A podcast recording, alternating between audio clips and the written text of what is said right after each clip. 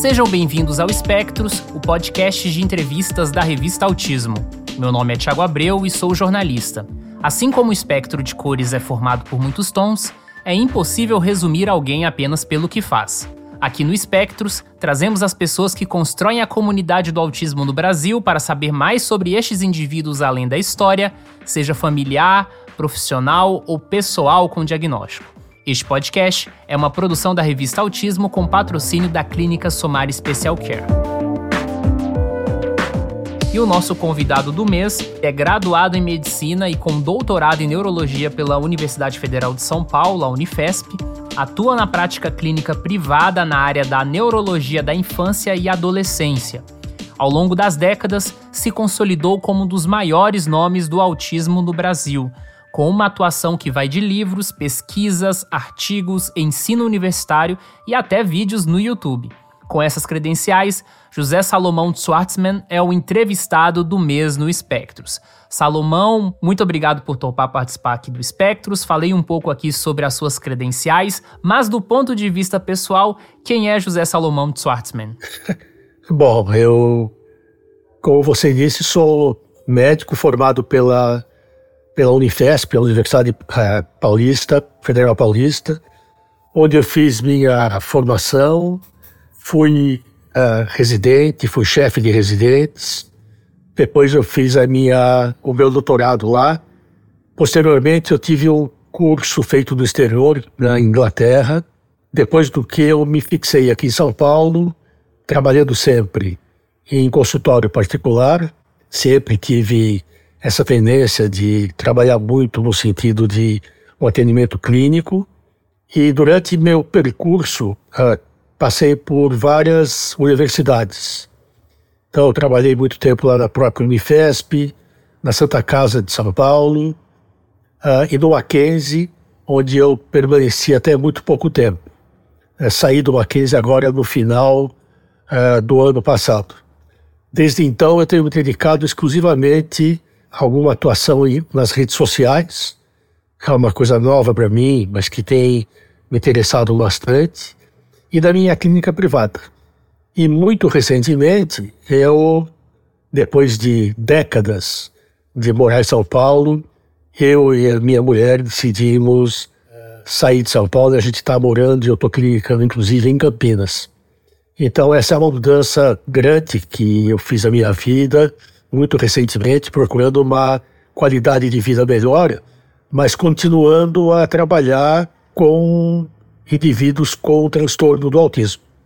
Então eu diria para começar que é essa isso que eu poderia te falar nesse momento, Tiago. Você tocou em alguns pontos bem interessantes, principalmente essa questão da internet e a sua própria vida em São Paulo, que são alguns pontos que a gente vai conversar um pouco depois. Mas voltando para o seu passado também, né, um ponto muito importante da sua história é a formação em medicina. E aí eu queria te perguntar, por que escolher medicina naquela época? Olha, Tiago, eu acho que essas coisas a gente não escolhe. Você vai ser levado por circunstâncias, por coisas de momento. Eu sempre me vi fazendo medicina. Eu nunca tive nenhum desejo de trabalhar em alguma outra área que não fosse a área médica. Na verdade, quando eu fui para a medicina, a minha ideia sempre foi trabalhar em psiquiatria. E foi esse o, o movimento que eu fiz uh, durante o percurso da, na escola de medicina. Com o passar do tempo, me desencantei um pouco com a psiquiatria, por inúmeras razões. Acho que a, a psiquiatria a qual eu tive uh, acesso não correspondeu ao que eu esperava daquilo. Tive influência de professores que me deixaram profundamente interessados em neurologia. E aí, durante a minha residência, eu me encaminhei para a neurologia clínica. E durante essa fase da minha vida, dentro da, neuro, da neurologia, eu optei pela neurologia infantil. É, por várias razões. Talvez a razão mais importante é que quando você compara a tua atuação como neurologista de adultos e neurologista de criança, na minha concepção, trabalhar com a criança traz muito mais possibilidades de grandes modificações no quadro clínico do que no adulto. Ah, e envolve, e aí voltando um pouquinho para o meu desejo anterior, quando você fala em neurologia infantil, obviamente eu estou falando de neuropsiquiatria infantil. A distinção entre o que é a neurologia infantil e a psiquiatria infantil é extremamente tênue, porque você tem aí quadros. O autismo é um exemplo clássico. O autismo, que durante muito tempo foi considerado uma condição psiquiátrica, e quando eu comecei a trabalhar com isso, as pessoas, inclusive, costumavam tirar sarro de mim, no sentido de que, olha, esse é um neurologista que se mete a fazer diagnóstico de autismo. E à medida que a gente foi conhecendo mais o quadro, foi ficando cada vez mais claro que o autismo tem uma base neuro, neurológica óbvia, variável, porém óbvia, e de novo, é uma condição em que você tem uma mistura que não dá para você afastar totalmente entre aquilo que é neurológico, biologicamente determinado, e aquilo que é a psiquiatria, fenômenos cursam ao lado daquilo que é biológico. Então, na verdade, eu fui sendo levado para a área de neurologia da infância.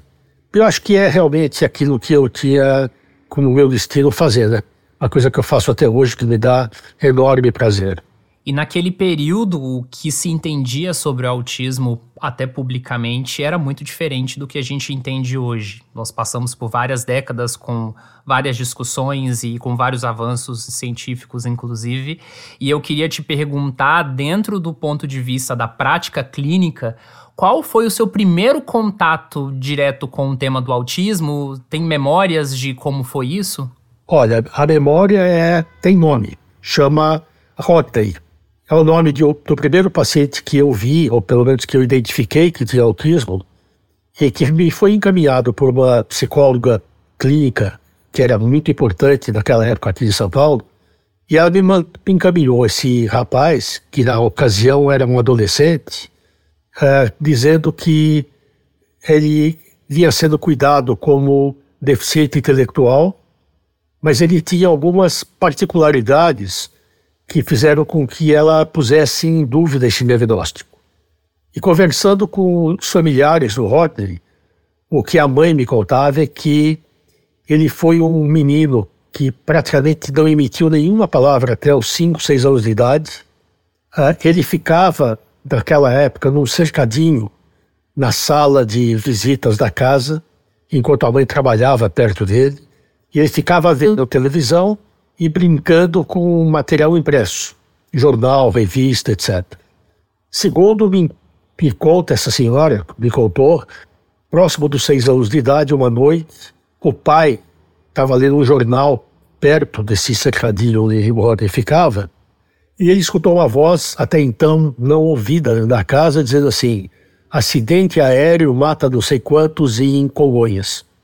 O Rodney estava lendo a manchete do jornal que estava na frente dele.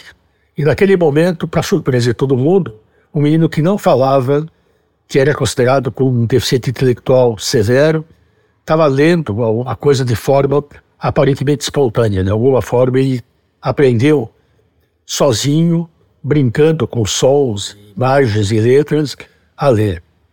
Esse menino tinha outras particularidades. Ele era extremamente agitado, irritadíssimo, ele não parava quieto eh, nunca. O único local em que ele ficava absolutamente imóvel, prestando atenção em tudo o que acontecia, é quando ele ficava por um período de meia ou uma hora parado com a mãe numa das esquinas mais movimentadas de São Paulo. Era ali na Rua Augusta, esquina com a Avenida Paulista. E ele ficava ali observando o, os, os caminhões, ônibus que passavam ali. Depois de uma hora de observação, ou de um tempo uh, similar, quando ele voltava para casa, ele pegava um caderno e desenhava todos os ônibus que haviam passado durante aquele período, com as cores correspondentes e com as placas. Então ele começou a demonstrar algo que hoje a gente sabe que é comum em determinados autistas, que é essa, esse hiperfoco em determinadas coisas, essa memória visual prodigiosa, essa capacidade de desenhar coisas que ele viu durante segundos. E a partir daí eu comecei a estudar e encontrei na literatura a descrição do que era o autismo. Naquele momento foi uma coisa que me chamou a atenção. Eu nunca imaginei que seria um dos objetos de estudo que me levariam uh, por décadas à frente, até que numa reunião que a gente estava tendo para discutir a organização um congresso de neurologia infantil aqui em São Paulo, numa rodinha de conversa eu ouvi um sujeito falando com outro diz assim: "Pois é, agora tudo é neurologia, né? Você vê, até o autismo é neurológico. Acendeu aquela lâmpada de curiosidade, me lembrei do caso do, do, do Rodney e fui fazer um levantamento de literatura. E foi quando eu me dei conta realmente de que eu estava frente a um, a um quadro que as evidências começaram a se acumular no sentido de que tinha uma base orgânica, biológica. Hoje a gente sabe que isso é indiscutível. E a partir daí, acho que eu comecei a ficar muito é, curioso a respeito disso. Confesso para você que eu continuo até hoje extremamente curioso com relação a esse quadro, que por mais que a gente conheça, ainda tem inúmeros desafios uh, que fazem com que seja um objeto de estudo uh, extremamente interessante. E só para efeito de contexto, o caso do Rodney foi em que ano, mais ou menos? E, cara, isso foi eu me formei em 62. Estou falando da 1700, 1975, 76, por acho que por falta desse ano. Ou seja, muito antes até das primeiras associações de autismo no Brasil, né? Sim, muito antes. Tive a oportunidade de participar, inclusive, do primeiro Congresso Brasileiro de Autismo, que foi realizado em Brasília, é, que já foi bem depois da história do OD. É, foi quando o autismo começou realmente a ser mais divulgado e somente a partir dessas associações que foram constituídas por familiares autistas é que você teve ah, uma divulgação muito maior desse quadro, né? A gente deve, sem dúvida nenhuma, a essas associações o grande impulso que teve o conhecimento e reconhecimento do autismo no Brasil. Foi uma coisa importantíssima, né? na ocasião em que ele foi feito. Foi extremamente pioneiro, né? Sim, sim. A gente conversou com a Marisa Fúria esse ano, né, no, no podcast. ela contou um pouco sobre os bastidores também da, da produção desses eventos, né, e todo o desafio que era até para trazer gente de fora do país para os congressos. É, era difícil, inclusive, você usar o termo de autismo, né? Porque é, muitos estudiosos, principalmente o pessoal da linha psicanalítica, não queria que se usasse esse termo de autismo e propunham outros nomes.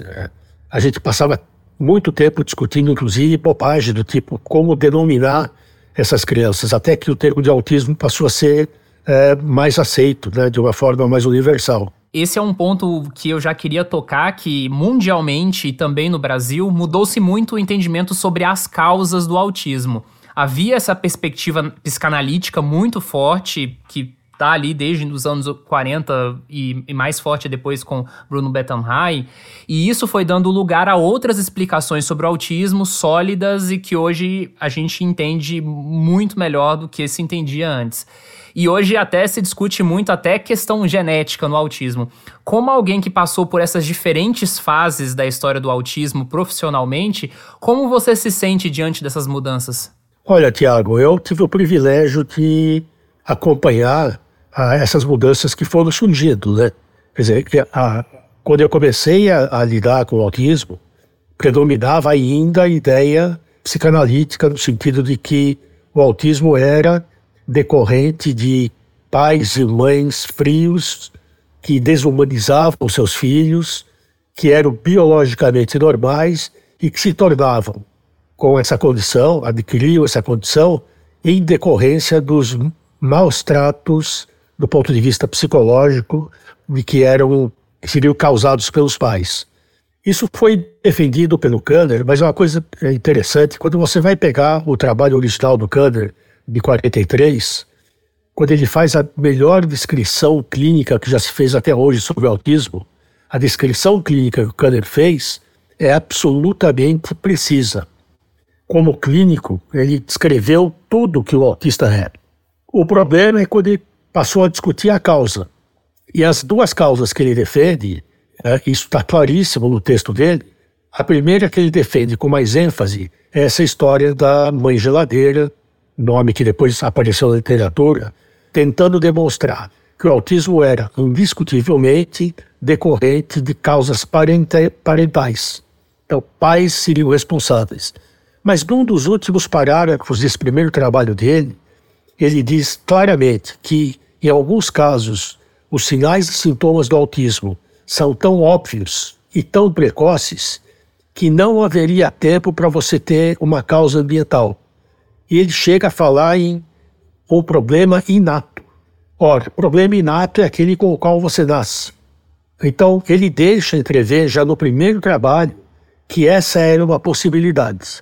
Mas se você lembrar, quando ele, a década de 1940, foi uma década em que prevalecia a ideia generalizada de que praticamente todos os problemas de conduta e comportamento de filhos eram decorrentes da forma como eram tratados pelos pais.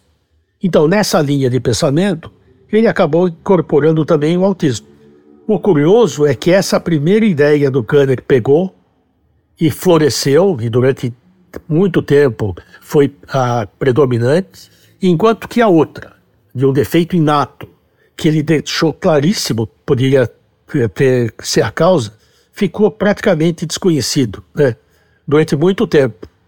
Posteriormente, quer dizer, bem mais tarde, já na década de 1950 e 1960, começa a mudar um pouquinho essa ideia e começam a surgir autores que começam a defender uma ideia de que provavelmente a causa seria muito mais biológica. E a partir daí você começa a ter cada vez mais o fortalecimento dessa hipótese. Até que você chega ao que hoje se acredita que é verdade, nada impede que isso mude daqui a algum tempo, mas o que hoje prevalece. O autismo é, sem dúvida nenhuma, uma, condição com determinação multifatorial, ela não é causada exclusivamente por um tipo de influência. Eu tenho uma herdabilidade que bate aí do, perto dos 50%, o que significa que eu tenho, em vários casos, um papel importante na genética, e depois a gente pode discutir um pouquinho, muitas evidências a respeito, e frequentemente eu tenho gatilhos ambientais. Então, na dependência do sujeito ter uma carga genética muito prevalente ou causas ambientais muito prevalentes, você pode ter quadros de TEA, de transtorno do espectro do autismo, que têm causas multifatoriais, mas das quais predomina uma ou outra coisa. Exemplo clássico tá, de uma uh, categoria que tem, obviamente, um fator genético importante. Famílias com casos múltiplos, né? Em que você tem a criança afetada, um parente próximo que tem um quadro igual ou parecido. Eu tenho famílias em que eu tenho a criança, pai, tios e avô, todos com um quadro que se encaixam ou dentro do autismo clássico, ou dentro daquilo que hoje você chama de fenótipo ampliado do autismo, que são esses sinais e sintomas iguais aos do autismo, mas que não estão presentes na constelação que permite que você fixe o diagnóstico. E aí também uma coisa interessante, Tiago, que eu gostaria de chamar a atenção, que esse, isso que hoje você chama de fenótipo ampliado, o Kanner e o Asperger já tinham observado, mas eles deram uma explicação que não é bem a que a gente aceita hoje. Então, o que o Kanner dizia? Que grande parte dos familiares das crianças que ele diagnosticou com autismo eram frios, racionais, pouco emotivos, muito ligados em aspectos muito ligados à ciência, frequentemente matemáticos, cientistas. Só que o Kanner interpretou que essas condições estavam presentes nos pais causavam o autismo do filho. O que, que a gente entende hoje? Não, essas características presentes nos pais é que dão a pista para a gente do fator genético. Você pode ter aspectos muito parecidos com o autismo, mas que não preenchem todos os critérios, e você vê isso muito frequentemente. Não é incomum numa consulta de consultório, quando você fala para um pai que a criança, o filho dele com 3, 4 anos de idade, tem critérios que preenchem o diagnóstico de transtorno do espectro do autismo, eu tenho ouvido com certa frequência o pai olhar para mim e dizer assim: Não, Salomão, você está enganado, ele apenas é igual a mim. E eu digo exatamente isso, esse é o problema. Ele é igual a você, mas ele tem as características que você tem de uma forma muito mais evidente, o que permite que nele ele seja diagnosticado como TEA e você não. Não é sempre é, por coincidência que você encontra um grande número de pais de crianças com TEA da área da tecnologia de informação, que tem essas características parecidas com as características que no filho estão presentes de forma mais evidente. E no Brasil, as primeiras associações de autismo, elas nasceram em grande parte motivadas por essa rejeição a essa noção psicanalítica predominante que tinha no Brasil e que, e que era um grande problema para as famílias, porque não oferecia respostas e ainda jogava uma culpa, principalmente sobre as mães. E como profissional, eu queria saber se essa ideia demorou para ser combatida no Brasil, ou pelo menos deixar de ser predominante entre profissionais, porque de vez em quando eu ainda ouço alguma coisa assim rolar, principalmente entre os psicólogos. Não, Tiago, eu vou dizer muito claramente para você, essa ideia ainda é muito prevalente entre nós. Ah, eu tive a oportunidade de participar de alguns grupos de pesquisa em Brasília, na tentativa de uniformizar o que o governo eh, federal poderia propor em termos de atendimento. E eu tive uma enorme dificuldade em trabalhar com esses grupos, porque o pessoal da saúde mental presente em Brasília, até hoje, defende ardorosamente a teoria psicanalítica e defende que a psicanálise é o método ideal de tratamento. Então a gente não está falando do Kanner, a gente não está falando do Asperger, a gente está falando de São Paulo, Brasília. São Paulo tem, eu não vou nomear aqui, acho que não é nem o caso, mas a gente tem aqui uma escola muito famosa, que inclusive tem patrocínio de dinheiro público, que tem essa visão. É o ambiente da escola é um ambiente, entre aspas, psicanalítico. Ah, eles in insistem em que o diagnóstico não é, não é a coisa mais importante, mas eles têm praticamente quase 100% das crianças com autismo e tem uma visão absolutamente psicanalítica do, do autismo, hoje, em São Paulo, século XXI. Então a gente não está falando do passado, Tiago. A gente está falando de algo que no consultório eu toda semana tenho que conversar com famílias que têm filhos que estão há anos sendo atendidos no divã de um psicanalista. Então, a gente, por incrível que pareça, né? Por mais que você tenha dezenas de trabalhos publicados no sentido de não comprovação dessas teorias, ainda você tem gente defendendo essa, essa história. Não há semana em que eu não tenha que discutir com os familiares uh, essa história da, das vantagens que você tem com relação aos tratamentos que têm uma base comportamental. E a gente tem também que lidar com alguns preconceitos que existem, né? Então não é incomum os familiares se negarem a fazer uma terapia de base comportamental, porque comparam isso exatamente ao treino que você faz com o cachorro, com o papagaio, o que não deixa de ser verdade, em última instância, né? Você está trabalhando fundamentalmente com as bases do Skinner. Mas é óbvio que a gente está falando de uma coisa totalmente diferente e que tem demonstrado melhoras que são indiscutíveis. Mas uh, a gente ainda convive com o espectro da causa psicanalítica ambiental pura do autismo, ainda hoje. Outra questão que mudou de lá para cá foi principalmente também o uso de tecnologias e de formas para falar sobre autismo publicamente até a sua própria atuação, né? Mesmo depois de décadas trabalhando, agora se eu tenho um canal no YouTube que também produz conteúdo frequentemente nas redes sociais, muitas outras pessoas, talvez na sua posição, não precisariam fazer isso ou talvez não teriam interesse, e o senhor continuou trabalhando e, e usando essas ferramentas. Eu queria te perguntar como é que surgem essas ideias e como isso se desenvolve na sua atuação profissional. Olha, Tiago, eu tenho idade suficiente para dizer que eu uh, convivi com o nascimento da internet, né? No sentido de que, principalmente no uso dela em medicina. E desde o início eu achei que era uma ferramenta, no, no início interessante, ajudava muito quando você tinha que fazer um trabalho para publicar, para levantar bibliografia, coisa que até então era muito mais complicada.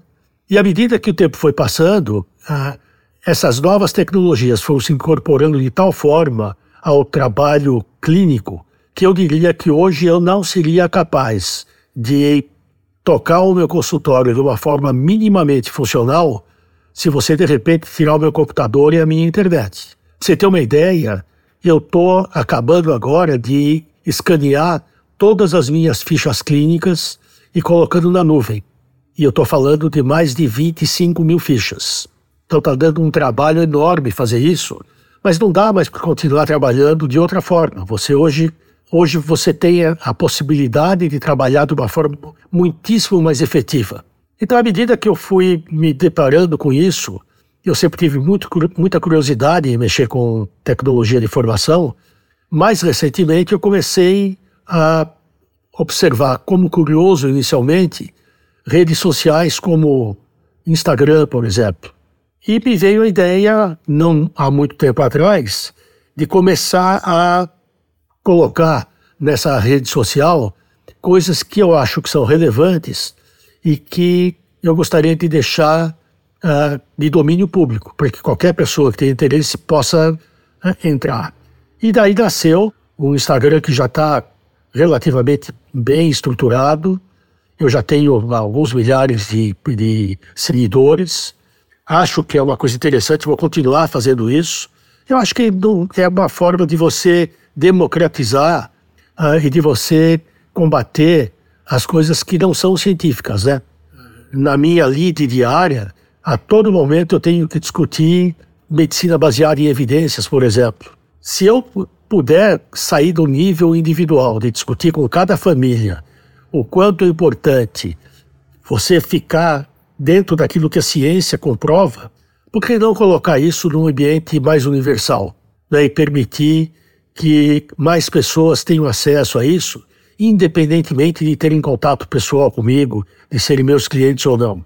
Então hoje essa é uma área boa da minha atividade que eu que eu estou mantendo, espero inclusive amplificar bastante. Acho fundamental que se faça isso.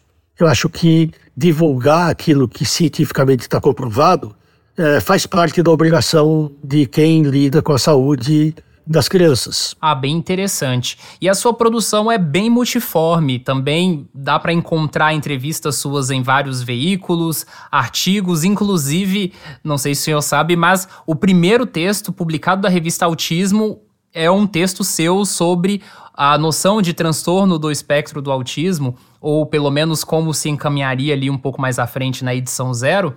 E, e eu queria te perguntar, é, principalmente sobre essas, essas produções, né, no sentido mais amplo, porque é, a, a, sua produção também saiu até em livros também já, tem, tem livros mais teóricos também, tem algumas coisas até voltadas para o público infantil. Como é que é esse processo de trabalho, principalmente do ponto de vista de texto, né, de produção de texto do, sobre autismo? Eu não tenho uma estratégia preconcebida quando alguém me convida para participar é, de algum evento como esse teu, por exemplo, se na minha avaliação é uma coisa que vale a pena, que eu estou lidando com pessoas sérias é, e eu tenho tempo disponível, eu tenho todo o prazer em participar.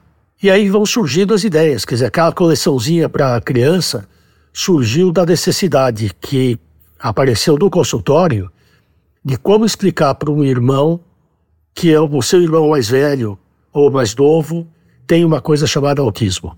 Será que eu não posso publicar ou bolar uma historinha que seja palatável, facilmente absorvida por uma criança?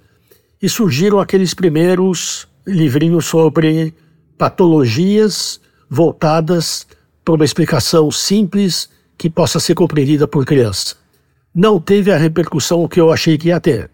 É muito curioso, porque quando você tem esses livros numa exposição de venda de livros, por exemplo, a gente percebeu que muitas famílias, por preconceito, não dão livros que falam sobre deficiência para seus filhos típicos.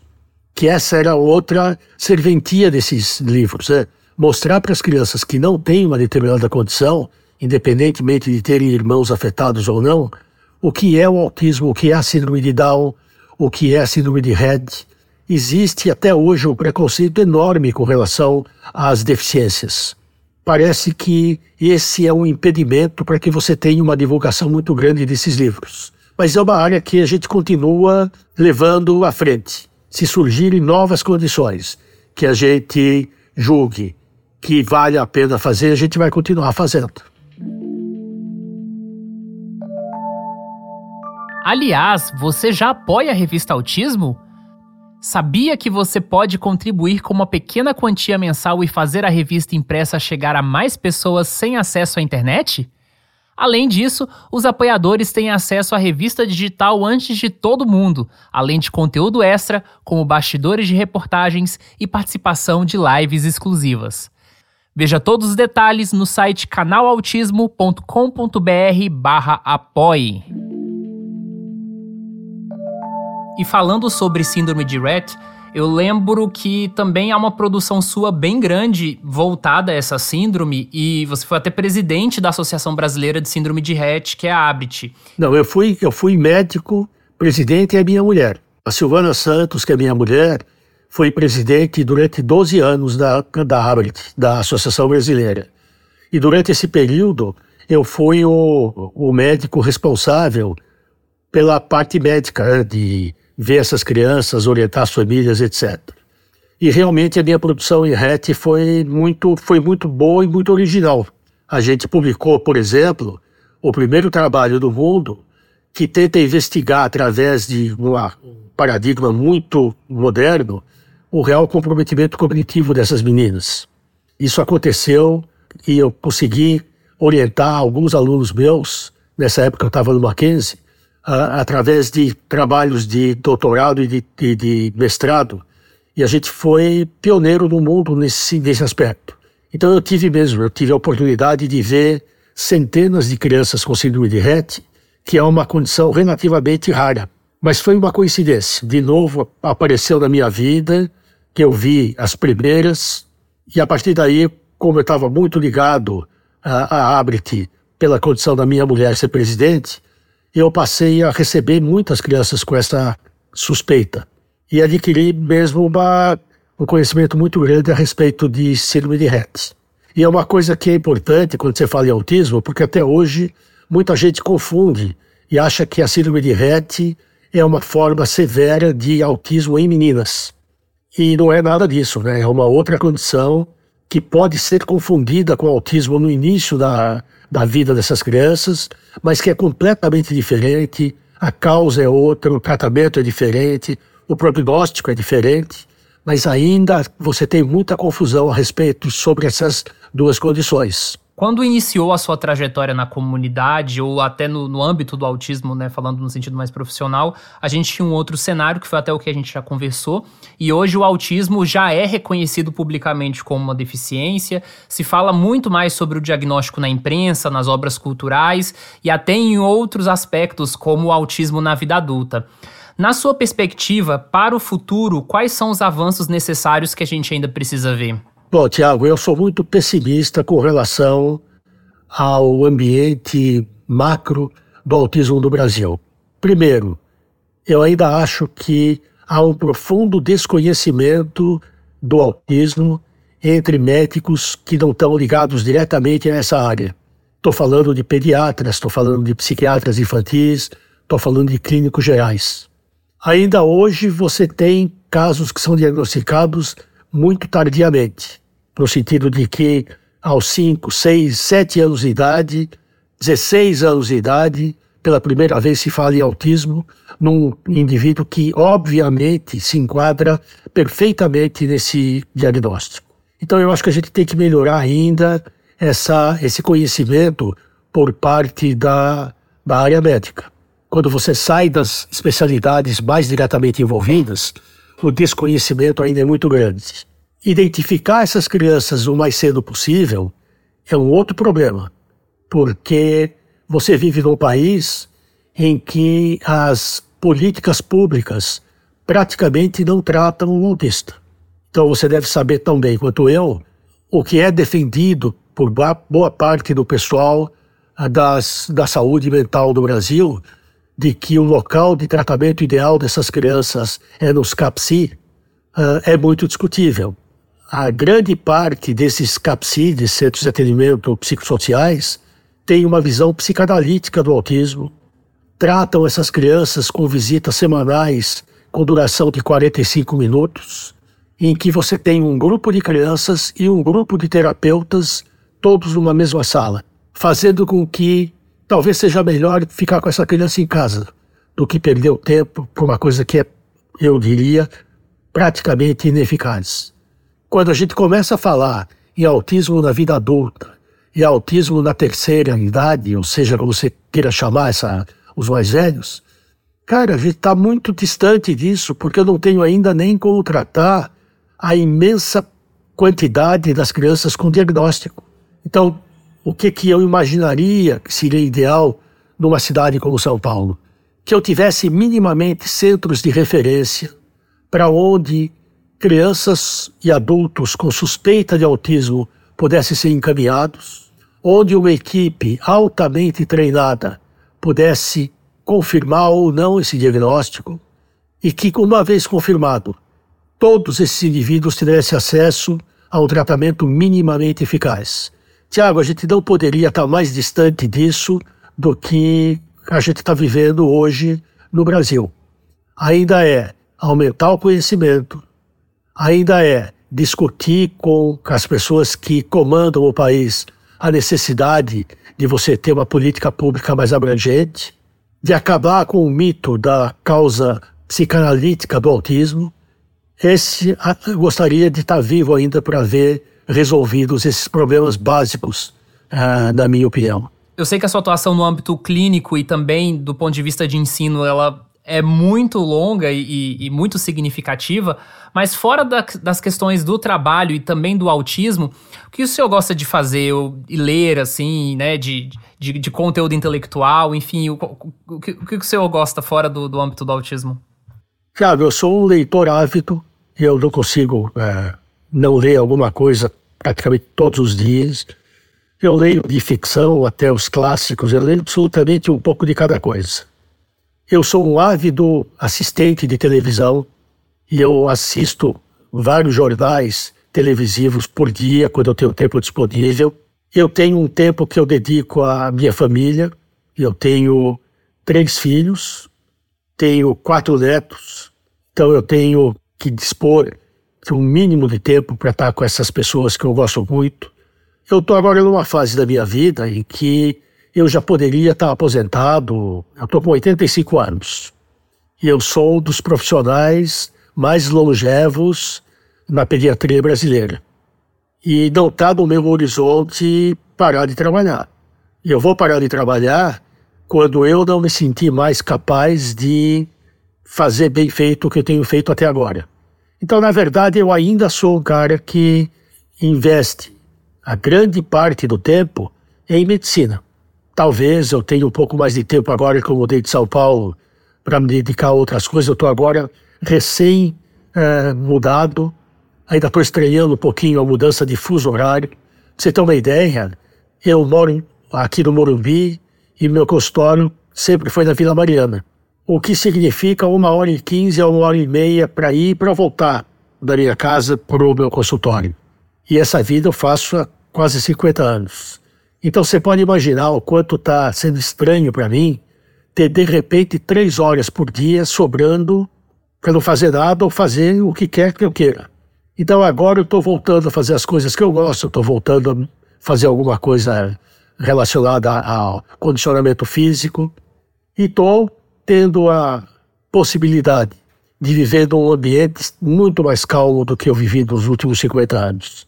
Tá? Então, esse é o presente que eu me dei para meu, os meus últimos anos de trabalho. E diante de tantos anos de trabalho, imagino que vários sonhos foram realizados, vários planos e projetos, mas tem algum plano futuro que você ainda pretende realizar? Não, eu acho que eu cumpri com a minha, com a minha tarefa aqui, eu acho que eu fiz da melhor forma que eu pude, sempre me dediquei muito àquilo que eu faço.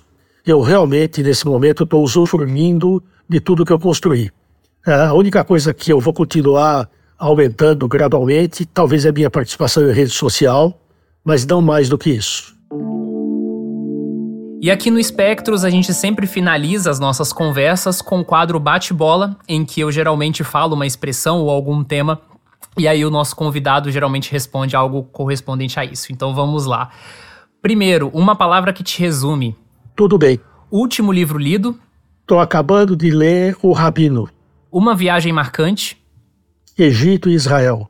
Um medo. De algum dia ser deficiente, em algum sentido. Um defeito. Sou pouco sociável. Um gênero musical. Uh, Pink Floyd como representante de, de um rock inglês. Prato favorito? Churrasco. Uma comida que detesta. Frango. Frase favorita? Não me vem nenhuma na cabeça, Thiago. tudo bem, tudo bem. Salomão, muito obrigado por topar participar aqui do Espectros e falar um pouco sobre a sua trajetória e sobre todo o seu conhecimento. E fique à vontade, então, para falar algo finalmente ou mandar um recado para quem está nos ouvindo. Não, só te agradeço a oportunidade de falar um pouquinho a respeito da minha, da minha jornada. Foi um prazer falar com você. Mando um grande abraço para o Paiva e espero que vocês estejam bem com saúde. E mais uma vez, muito obrigado a você que nos ouviu até agora nos encontramos em fevereiro. O Spectros é uma produção da revista Autismo em parceria com a Clínica Somar Special Care. Localizada em Pernambuco e com unidades em várias cidades do estado, a Somar Special Care tem o objetivo de mudar a vida das pessoas autistas com profissionalismo e amor.